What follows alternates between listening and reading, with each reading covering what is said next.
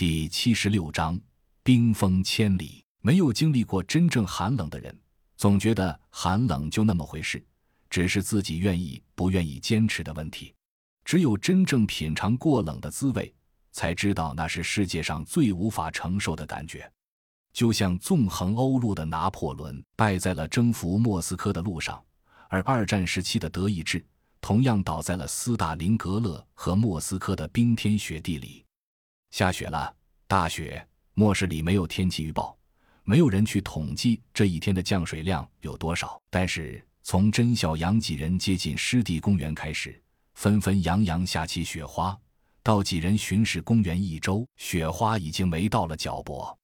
研究所的防护服在此时体现了极高的实用性，为众人最大程度地保存了体温。随队前来的特种团队战士在这种情况下。也得到了研究所众人的帮助，他们备用的老式防护服。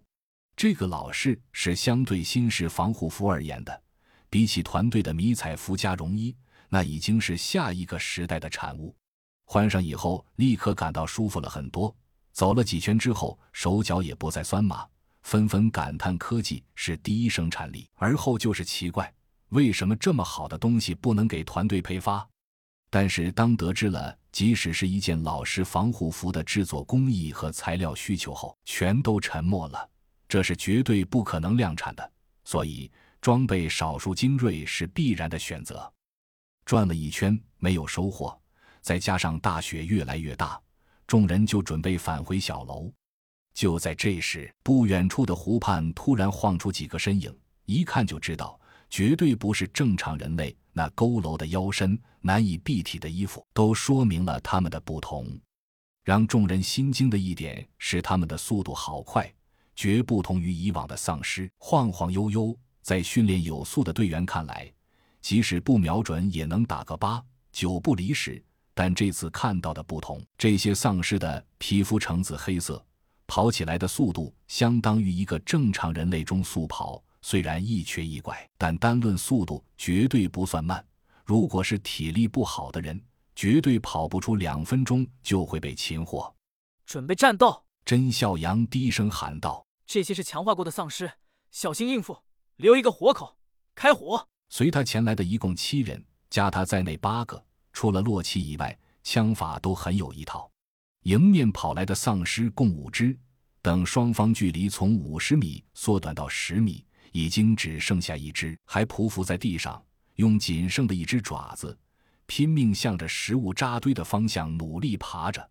甄孝阳一挥手，两名特种团队战士左右包抄上前，一个跑到丧尸左面引诱。这丧尸挣扎着想起身，却被身后的战士用钢丝绳一下拴住了脖子，往回一绕，又从他下肢绕过，缠了两圈，用力一拽，把这只丧尸拽成了一个 O 型。面前的战士掏出一个弹夹，塞进丧尸的嘴里，等于多了个嚼子。身后的战士掏出一把伞兵刺，几下剁掉了丧尸仅剩的爪子。这样一来，这只倒霉蛋儿就成了完全没有攻击力的尸棍。两名战士抬着他，随着甄孝阳一行回到了小楼。对于杀死丧尸，无论用哪种方式，甄孝阳等众人都不介意。